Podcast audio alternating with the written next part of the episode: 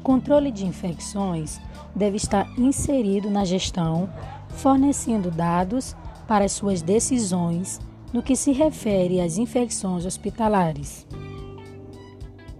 Também é importante que o gestor tenha uma visão ampla de todas as áreas da sua organização hospitalar, para que, juntamente com os profissionais de saúde, possam prevenir infecções.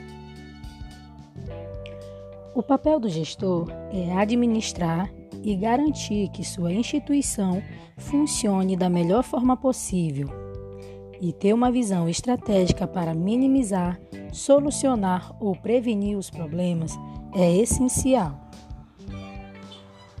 Também precisa buscar meios para diminuir os custos das infecções hospitalares, pois encarecem o atendimento na medida em que causam aumento da demanda terapêutica, gastos com antibióticos, permanência hospitalar e mortalidade.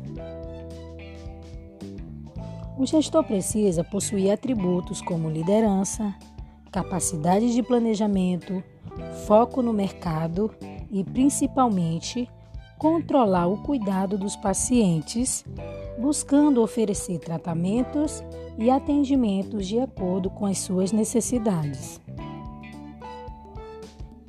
Também é de grande importância disponibilizar informações acerca do controle das IH e gerir pessoas, pois é essencial o aproveitamento dos conhecimentos, habilidades e aptidões das pessoas para se fazer uma boa gestão.